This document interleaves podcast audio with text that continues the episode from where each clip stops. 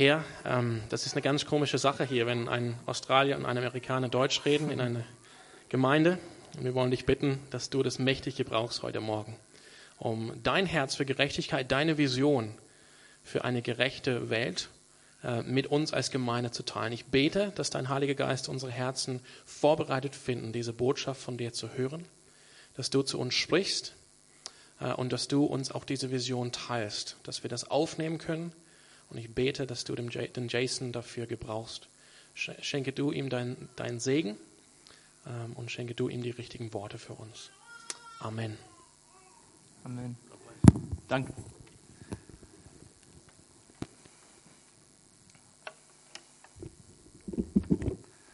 Es ist eine Ehre, hier zu sein. Ähm, ja, was Pastor Sam gesagt hat, dass ähm, ich aus den USA komme und tatsächlich vor vier Jahren oder fast vier Jahren im Dezember bin ich nach Deutschland gekommen und ein komplett neues Abenteuer gestartet. Es ist äh, irgendwie so krass, wenn ich an mein Leben denke, wenn man auf die gleichen Spur mit Gott kommt, was Gott für ein Abenteuer schenkt. Ich könnte mir das nicht vorstellen vor vier Jahren, dass ich in Deutschland leben äh, werde und Deutsch lernen und ein komplett neues Leben hier führen.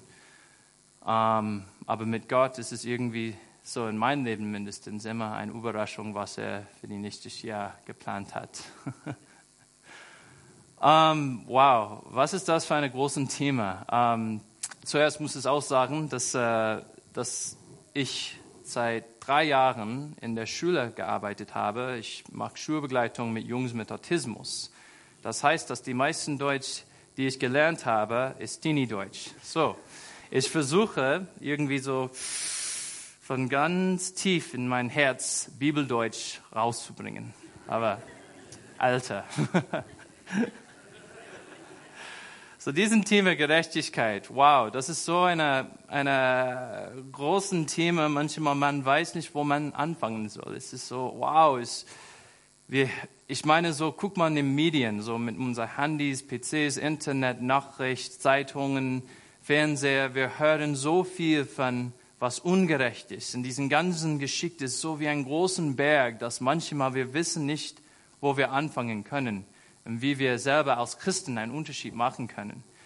Und das ist ähm, für mich ist es so, so ein passendes Thema, weil ich bin auch auf dem Weg, so wie wo ich in diesen ganzen Geschichte, Geschichte irgendwie so pass, passe. Und das ähm, es ist manchmal so, ich merke so in mein selber so in meine eigene Geschichte mit Gott, dass mein Weg so mit Gerechtigkeit und wie ich einen Unterschied machen kann mit so einem großen Thema ähm, hat mehr zu tun, nahe zu Gott zu sein, in sein Herz zu spüren, was seine Wille ist, und was sein Weg ist, und was er will, als mein eigener Plan.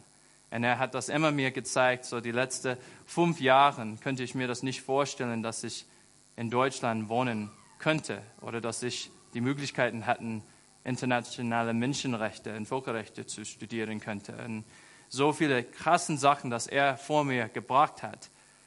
Und ich war, ich, ganz ehrlich, war ich nur auf dem Weg, hatte ich gar keinen Plan. Ich meine, ich hatte nur Gott gesagt, ich, ich, ich bin zur Verfügung. Ich mache meine Hände hoch und sag, ich sag's dir Gott, wenn du jemanden brauchst, guck mal hier, ich bin nur Jason, aber ich, ich, ich bin zur Verfügung für deinen Plan, für deine Wille. Und diesen Abenteuer, das Gott mir geschenkt hat, ist unfassbar. Ich war einfach ein einfacher Junge in den USA. Ich bin auf dem Land aufgewachsen. Und könnte ich mir das nie vorstellen, dass ich so eine schöne deutsche Frau bekommen könnte, ein wunderschöner Sohn und ein großes Abenteuer.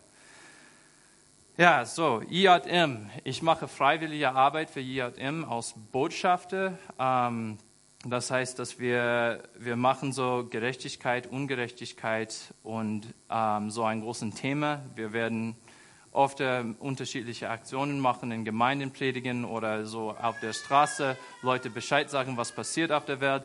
Ähm, hauptsächlich, wir kämpfen gegen moderne Sklaverei. Ähm, und aber bevor ich irgendwie so in diesen ganzen Sklaverei und ähm, so Gerechtigkeit Thema eintauche, ich will so eine kurze Geschichte erzählen, weil wir reden so oft von Gerechtigkeit, aber manchmal, ich denke, dass die Bedeutung von was ungerecht ist oder was überhaupt Gerechtigkeit bedeutet, ist so unterschiedlich zwischen Menschen, weil wir haben alle eine andere Geschichte, wir haben alle was anderes erlebt, wir haben alle so mit Ungerecht was anderes erlebt. So, das heißt, dass wir haben so eine unterschiedliche irgendwie so Bedeutung gespeichert. Und für mich so, ich finde, dass Ungerechtigkeit oder Gerechtigkeit insgesamt ist, was alle irgendwie auch verstehen können. So besonders Kinder, ich sehe das immer in der Schule. Ungerecht kann ich immer hören von Schülern, die nicht Hausaufgaben machen wollen oder die mussten so eine extra Arbeit machen. Aber in meinem eigenen Leben erlebe ich auch so, was manchmal ungerecht ist. Ich meine, vor ein paar Tagen habe ich mit meiner Frau Kartenspiel gespielt. Sie gewinnt fast 100 Prozent immer. Und die einzige Mal, dass ich gewinnen könnte, ich dachte, wir hatten so ein Spiel, wo man spielt bis zehn Runden. Am Ende der mit die meisten Punkte hat, gewinnt. Neun Runden habe ich gewonnen. Und in der zehnten Runde dachte ich, es wird nur ein Wunder, wenn ich verlieren könnte. Nur wenn ich die schlechtesten Karten aller Zeit bekomme und sie die beste Karte aller Zeit bekommt, dann werde ich verlieren. Was passiert? Genau so. In die zehnte Runde hat sie die beste Karten aller Zeit bekommen, ich die schlechtesten Karten. Und war so sauer, weil das fühlt sich so ungerecht an. Ich dachte, was ist das eigentlich? Und wie jeder reife, erwachsene Mann, Ehemann, Vater, habe ich die Karten durch die ganzen Zimmer geworfen und dachte, das, und dachte ich in dem Moment, wow, dieses Gefühl, diese Emotionen sind so stark. Ungerechtigkeit. Und ich merkte, dass vor diesem ganzen Abenteuer für mich anfängt. Dass ich vor drei Jahren, oder nein, vier Jahren, hatte ich gar nichts mit diesem Thema zu tun. Meine Frau, sie war irgendwie so mehr so bewusst von was passiert auf der Welt und sie interessiert sich in so diesen ganzen Geschichten mit Menschenhandel und, und ähm, so alle böse Sachen, was passiert. Und ich, das war für mich zu überfordernd. Ich dachte, ich kann nicht in diese Richtung gehen, das macht mich zu, zu viel Stress. Ich weiß nicht, wo ich anfangen kann. Aber dann langsam, als ich nahe zum Jesus gekommen bin, merkte ich langsam, dass ich sein Jesus-Herz spüren könnte. Eine schlägt für eine bestimmte Zielgruppe. Und das sein Herz schlägt so laut und so hart, dass denn, als ich nahe zu Jesus gekommen bin, könnte ich nicht mehr am Abend schlafen oder in der Nacht. Dass diesen Ruf, diesen Schrei nach Hilfe von Leuten hat mich so getroffen, dass ich nicht weiter im Leben gehen könnte, ohne nur über diesen Thema zu reden reicht nicht. Ich musste irgendwie so eine Aktion machen. Ich muss irgendwie reagieren. Und dann habe ich mich für unterschiedliche Ideen entschieden. Das war selber meine eigene so Erfahrung mit dieser Geschichte, so Menschenrechte zu studieren und ähm, ein ehrenamtlicher Mitarbeiter beim IJM.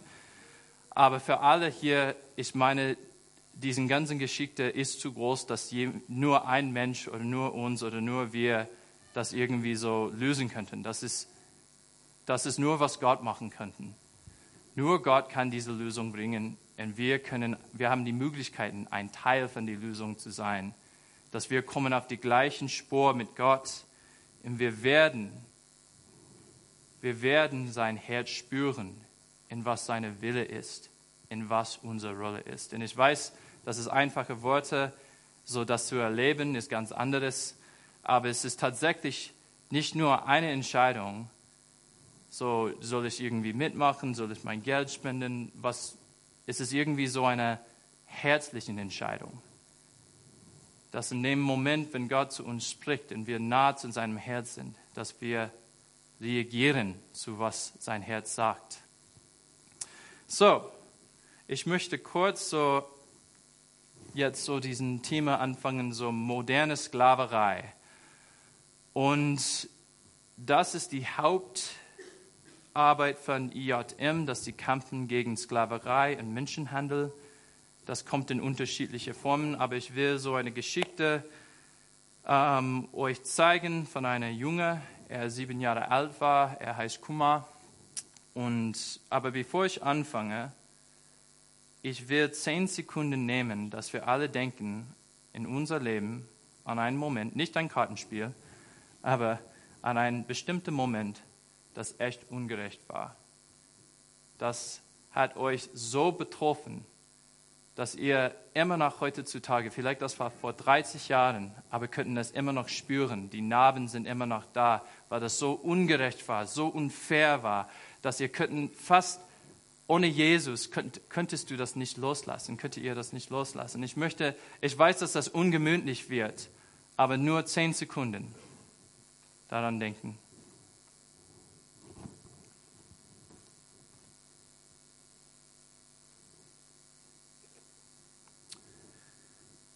Jetzt will ich die äh, Video von Kuma spielen, wenn das möglich ist, die ersten Teil.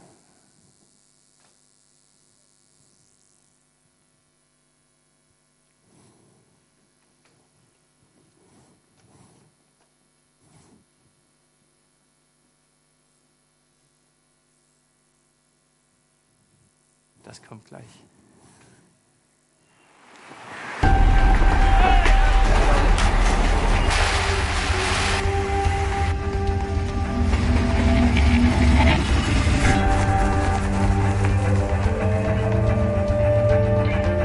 You're working 14, 18 hour days with very little sleep, no freedom. Dignity is taken away from them. And, and that's something nobody should have to endure. We had a number of years ago, two of the bond laborers escaped from a facility. And they were tracked down by the owners of the facility and, and brought back. And as a punishment for what they had done, their hands were chopped off. We would go to the government officers and we'd say, Sir, there is a bonded labor case. And almost always the response was, There is no bonded labor in my area. What are you talking? How much? 30? Yeah, yeah, my friend.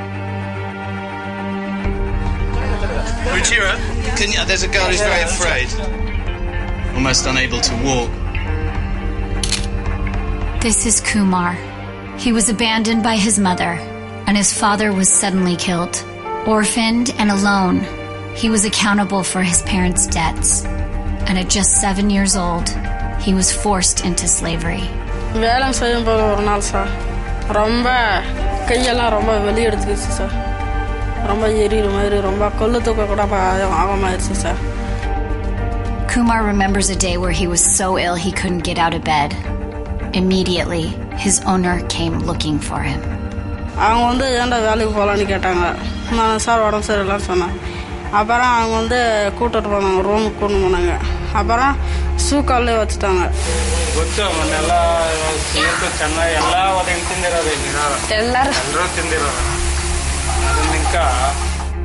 வேற நம்ம அப்பா அம்மா இருந்தால் நம்மளுக்கு நல்லா இருக்கும் அப்படின்னு நினச்சேன்.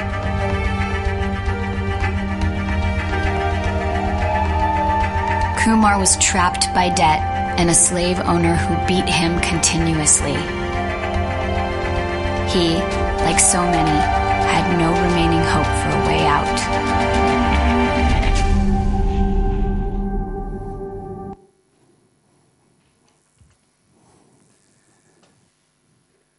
So, das ist eine Geschichte von einem Sklaven. Und heutzutage, ich denke in die westlichen Welt, wenn wir an diesen Thema Sklaven oder Sklaverei denken, wir denken so, ich, als Amerikaner, ich denke so vor so 100 Jahren, so was die blöde Geschichte aus den USA war mit den Afrikanern. Und so nach Martin Luther King an diesen ganzen Geschichte, dass sie hatten irgendwie so Freiheit für die Afrikaner oder amerikanische Afrikaner in den USA gebracht.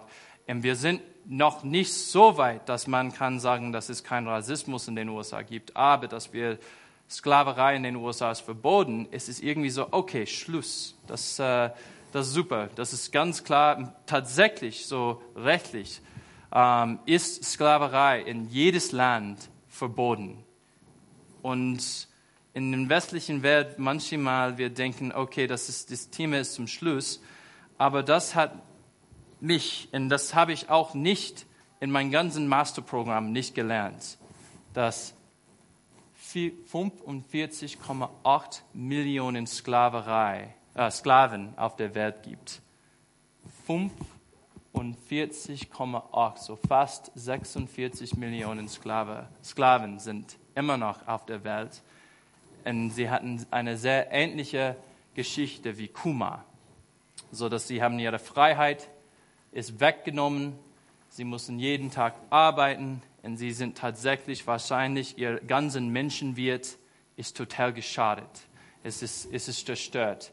Und sie stehen da und sie leiden jeden Tag. Und und tatsächlich, man könnte fast sagen, dass 45 Millionen Mal Kumas Geschichte. Aber was ich vorher gesagt habe, es ist manchmal für uns es ist schwer, irgendwie das zu vorstellen. Weil das wir so oft, wenn wir solche Nummer sehen und wir hören, wie schlimm das tatsächlich ist, ich selber, ich rede einfach von meiner eigenen Erfahrung, ich bin fast polarisiert, sagt man? Gelähmt. Gelähmt, danke. Gelähmt, dass ich nicht mehr bewegen kann, dass ich weiß nicht, was ich machen kann. Ich weiß nicht, was kann ich tun. Wie kann ich irgendwie so zu diesen Geschichte gehören und was positiv mitbringen? Dass ich irgendwie so als Christen, als Christ in diese Geschichte eintauchen kann und einen Unterschied machen. Wir denken an unser, vor, ähm, vor ein paar Minuten habe ich euch gefragt, aber ihr könnt so an eine ungerechte, so un, was ungerecht in eurem Leben denken, so was richtig hart war. Und für manche, ich weiß, ich kann das nicht sagen, dass jede hier so das nicht jeden Tag erlebt, aber ich würde sagen, dass in die westlichen Welt wir haben Geschichten in unser Leben, wo wir können an einem bestimmten Tag oder einer bestimmten Lebensphase, wo was sehr ungerecht passiert, aber in die dritten Welt, wir sehen, dass das ist ein alltägliche, alltägliches Problem für fast die Hälfte der Einwohner so Deutschlands. Ich meine, wenn man das vergleicht, es gibt so 88 Millionen Deutsche und fast 46 Millionen Sklaven. Puh, eine heftige Geschichte, aber wir, wir sind nicht hoffnungslos. Wir sind Christen und wir wissen, dass was wir haben, ist viel größer aus dieses Ziel, aus dieses Problem. Und das würde ich jetzt vorstellen, dass Gerechtigkeit Gott sehr wichtig ist. Es war so wichtig, dass in der Bibel es gibt 3000 Verse, die was mit Gerechtigkeit zu tun haben.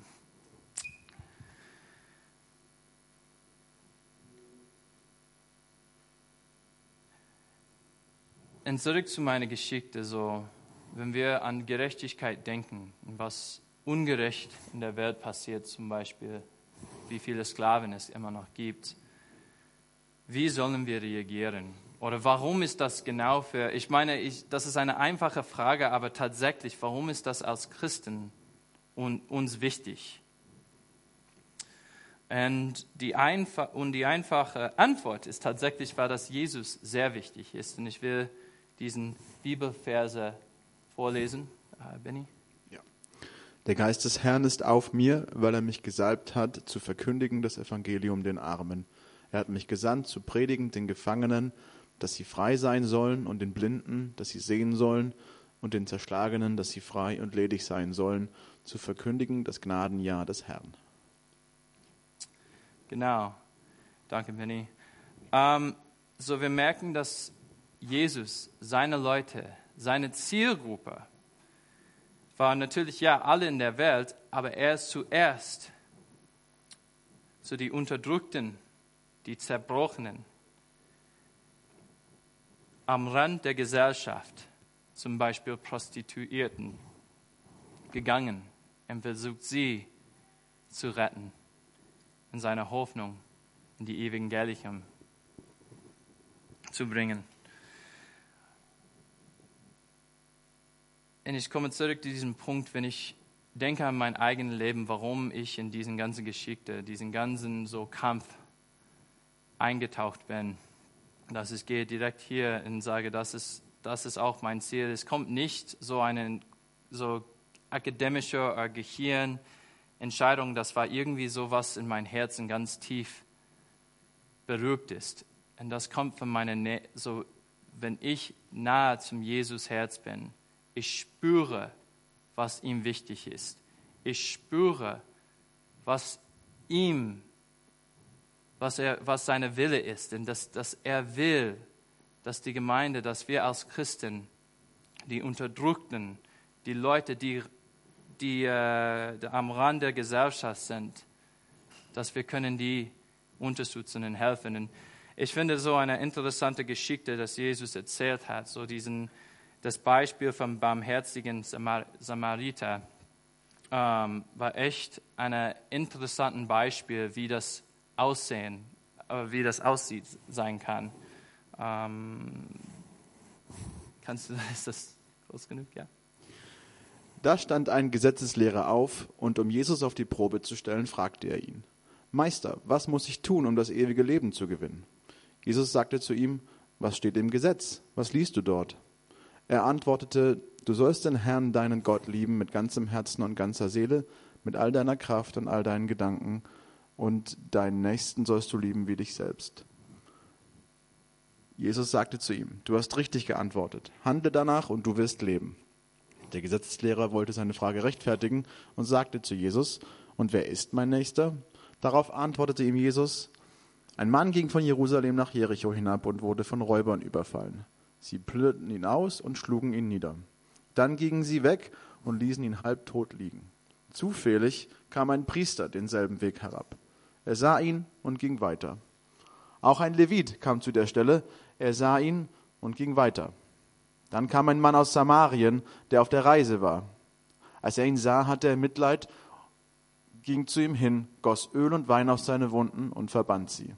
Dann hob er ihn auf sein Reittier, brachte ihn zu einer Herberge und sorgte für ihn. Am anderen Morgen holte er zwei Denare hervor, gab sie dem Wirt und sagte, Sorge für ihn, und wenn du mehr für ihn brauchst, werde ich es dir bezahlen, wenn ich wiederkomme. Was meinst du? Wer von diesen dreien hat sich als der Nächste dessen erwiesen, der von den Räubern überfallen wurde?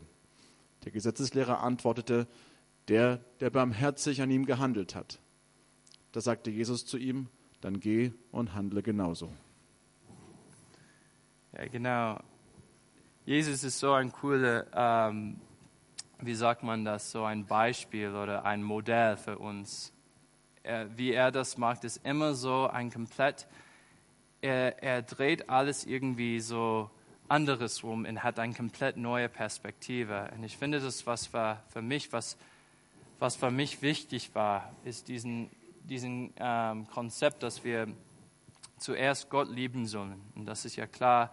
Aber zweitens, unsere Nachbarn lieben. Unser, unser Nachbarn, dass unsere Nachbarn uns wichtig sind. So, dass wir lieben die Nachbarn, unsere Nachbarn so sehr, so wie uns selber. Und das ist ein krassen Auftrag. Aber was interessant war, ist, dass die Nachbarn sind nicht so die Nachbarn in unserer eigenen Gesellschaft. Sie sind nicht die Nachbarn, die gegenüber von uns wohnen, aber sie sind die Nachbarn, sind die Leute, die leiden, die Leute, die, die Unterdrückten, die zersch, äh, unter Zerbrochenen.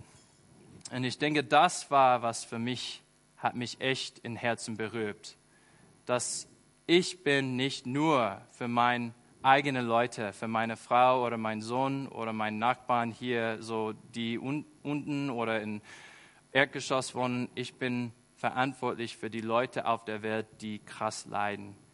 Die Leute auf der Welt, sie sind halbtot und wenn niemand kommt, sie werden sterben. Das, die sind meine Nachbarn. Die sind die Leute. Das ist mein Auftrag. Das ist meine Zielgruppe.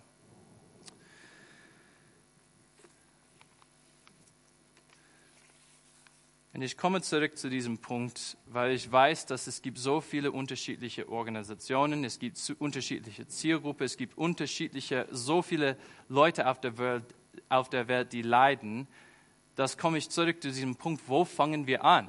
Ich meine so, wir haben 45 oder fast 46 Millionen Sklaven auf der Welt. Wo fangen wir an? Es gibt auch so andere Gruppen von Leuten, die leiden, andere Gruppen, die Jesus brauchen und, und helfen, Unterstützer brauchen. Und, und das für diesen Antwort rauszufinden, es ist nicht so einfach und es ist, ähm, ich habe keine so eine Satz, dass es irgendwie sagen könnte, das macht das irgendwie super klar oder das ist, was man machen soll. Aber es ist tatsächlich, ich fängt mit unserer Beziehung mit Gott an. Und ich denke, dass alle sind berufen, alle Christen sind berufen für eine bestimmte so Ziel, das Gott hat, eine, so, so seine Wille zu finden. Und ich denke so, wo wir anfangen, ist, wir kommen nah zum Jesus, wo wir wohnen in einem Laut, so einer großen Welt, dass irgendwie so viele Ablenkungen gibt, so Handys, Internet, Fernsehen, Nachricht, äh, so den ganzen so Trump-Hillary-Geschichte, so, dass, dass wir reden 90 Prozent über diesen Themen, weil sie so laut und so vor unser Gesicht sind, dass wir nicht mehr Gott hören können. Und ich finde wirklich, die Lösung für mich war, ist einfach meine stille Zeit mit Jesus zu finden, in ihm zu fragen, was ist dir wichtig? Und ich will eine kurze Geschichte, ganz kurz von meiner Zeit in der Sprachschule erzählen. Ähm, das passt nicht genau zum Sklaverei oder diesem Thema, aber ich war für mich so klar, so wie ich meinen Weg mit Gott finden kann in diesen ganzen Geschichten, diesen Beispielen. Ähm, es gab so 25 so Mitschüler in der Sprachschule und äh, es gab eine Schülerin, Niemand wollte mit ihr sitzen, weil sie ein bisschen aggressiv war und laut und sehr so. Sie waren irgendwie so ein bisschen anderes, so diesen Mensch, der am Rand unserer Gesellschaft war. Und ich jeden Tag habe ich neben sie, bin ich neben sie gesessen. Nicht, weil ich wollte, aber weil ich gegenüber von der Sprachschule wohne. Und bin ich, war ich immer so ein paar Minuten zu spät angekommen, weil es so einfach über die Brücke zum Laufen, dachte ich, habe immer noch Zeit. Und ja klar, so die Einzelsessel oder die einzige äh, Stuhl, die verfügbar war, war die Stuhl neben sie oder neben ihr. Und wir hatten angefangen, so für ungefähr drei Monaten jeden Tag miteinander zu reden. Sie hat viele Regeln. Ich darfte, ich musste super aufpassen, dass wir einander nicht berühren, weil das verboten in ihrer Religion. Sie dürfte nicht ähm, mit mir oder meiner Frau irgendwie, ich habe sie zum Abendessen eingeladen. Sie sagte, nein, du hast eine andere Religion, du gehörst nicht zu meiner Religion. Ähm, das heißt, dass wir dürften nichts zu tun miteinander haben. Ähm, aber dann irgendwann hatten wir angefangen, über Essen zu reden. Und das war ihre Leidenschaft und ich liebe auch Essen. So, wir hatten immer so diesen Gespräch über Essen mit die 300 Worte Deutsch ich könnte. Und irgendwann hat sie, sie mich so nachgefragt, hey, wer ist diesen Jesus-Typ?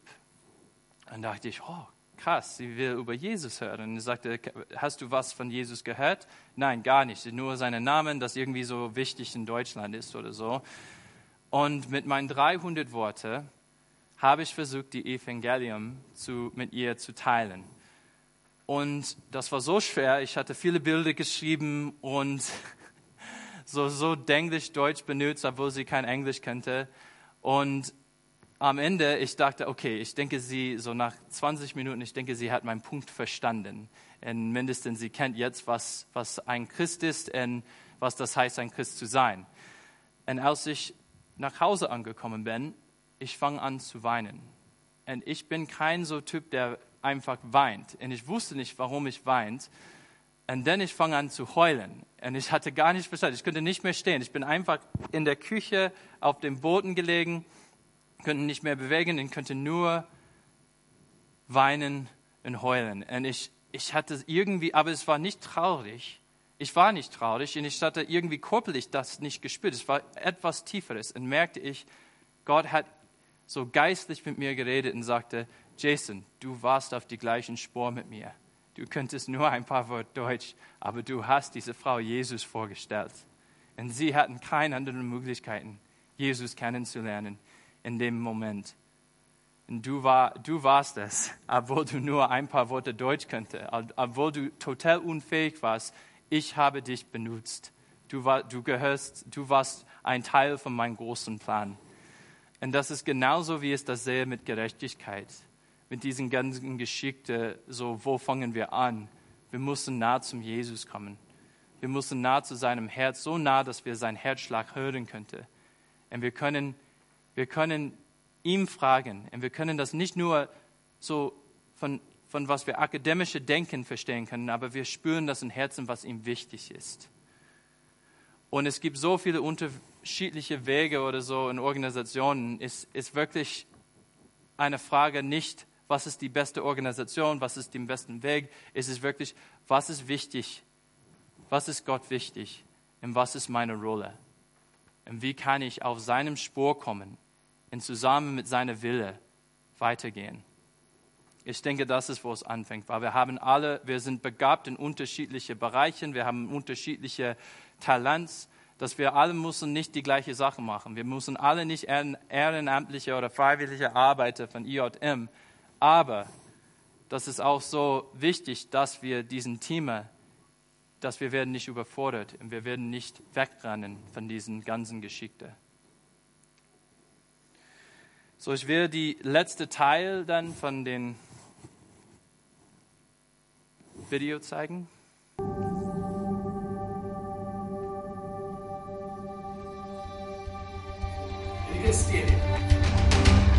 IJM discovered the horrific conditions in the brick factory where Kumar and others were being forced to work against their will.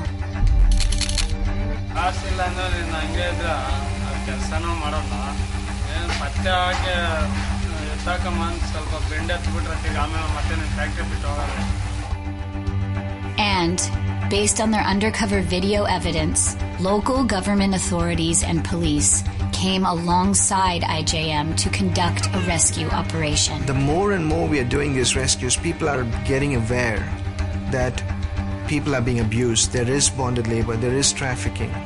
Also, the law is going to take its course as well as perpetrators go behind. When the team arrived in the morning and entered the brick factory, 15 men, women, and children were rescued and given their freedom back.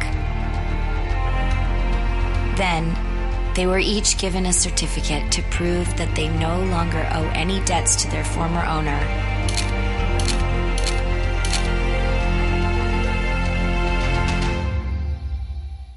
And one was for Kumar.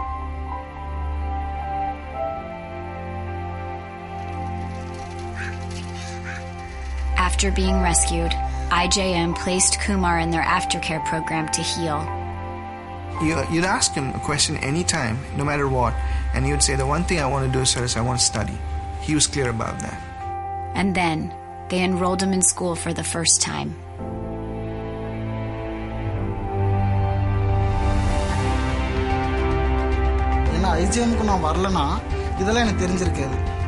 Today, he is studying to be a social worker.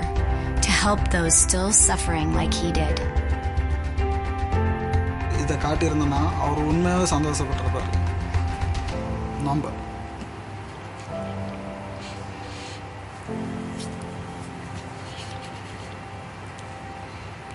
அவர் அன்பாக இருந்தும் நான் இந்த அளவுக்கு இதை காட்டியிருந்தேன்னா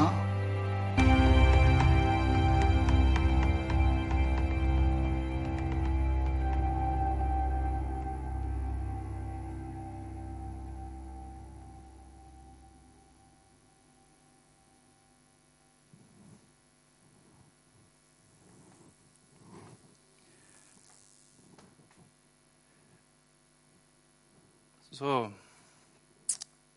wir sehen, dass ich bin sicher, dass Gottes Herz schlägt für diese Leute, dass es ihm sehr wichtig ist, dass sie werden nicht vergessen, dass sie werden nicht verlassen und dass wir einen großen Teil von diesen Geschichten irgendwie so, wir können das jetzt machen, wir können das jetzt so mitmachen. Und ich denke so mit Geschichten, ich meine, was wir lernen in der Schule, ja, dass die, die, die Bücher sind nicht so nett in den, so den älteren Generationen. Sie finden alle Fälle, was sie gemacht haben und warum sie das nicht gemacht haben und, und so weiter. Und ich denke, irgendwann wird mein Sohn Noah mich fragen und sagen, ja, Va- Vater, was hast du gemacht? Was war deine Rolle? Was, wie hast du sich so gegen Menschenhandel, gegen Sklaverei eingesetzt? Und ich will nicht sagen, dass, oh ja, ich habe für so IATM gearbeitet, ich habe so ein Master studiert. Ich will sagen, nein. Was mir wichtig ist, ich habe von Gott gehört und ich war auf die gleichen Spur mit ihm und ich habe seine Wille gefunden für mein Leben. Das passt zu meinem Leben, in mein, mein, meine Geschichte, dass irgendwie, was könnte ich in meiner Lebensphase, in einfach, was könnte ich als Jason, der ein Christ ist, der in Jesus glaubt, was könnte ich dagegen machen? Und das will ich für alle hier sein, dass, sie werden, dass ihr werden nicht unterdrückt sein oder so, dass ihr spüren, dass, dass äh, irgendwie, dass ihr müssen irgendwie sowas sofort machen, aber die, ihr geht zum Gott in eure eigene Beziehung mit ihm, in ihm, und irgendwie spüren, was ihm wichtig ist, und da reagieren. So, IATM, ich will kurz sagen, was wir machen um, IATM ist International Justice Mission. Es ist eine amerikanische Organisation, aber wir arbeiten überall auf der Welt.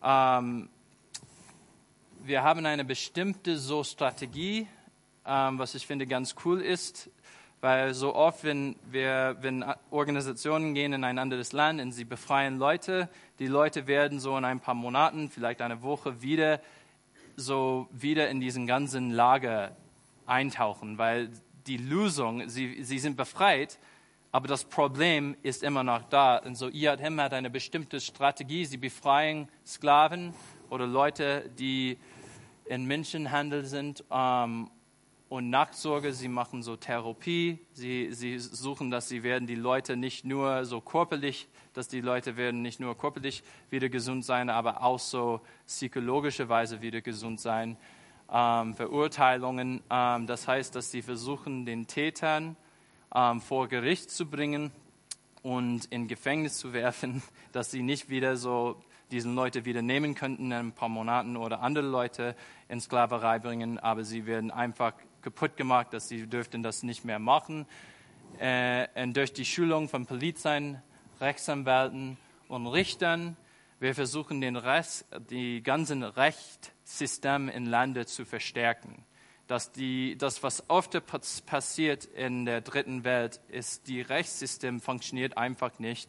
Und die meisten Leute leben, wo sie in einem Land sind, wo ihre Rechte sind nicht geschützt. Und das ist diesen Vier-Punkt-Strategie, dass wir machen, dass, äh, dass ich finde sehr, sehr effektiv ist. Und zurzeit ähm, dass wir angefangen so mit diesen Strategie so in die dritten Welt das zu bringen und versuchen Leute zu retten und Sklaven zu befreien, ähm, hatten wir so 28.000 ähm, Sklaven befreit. Und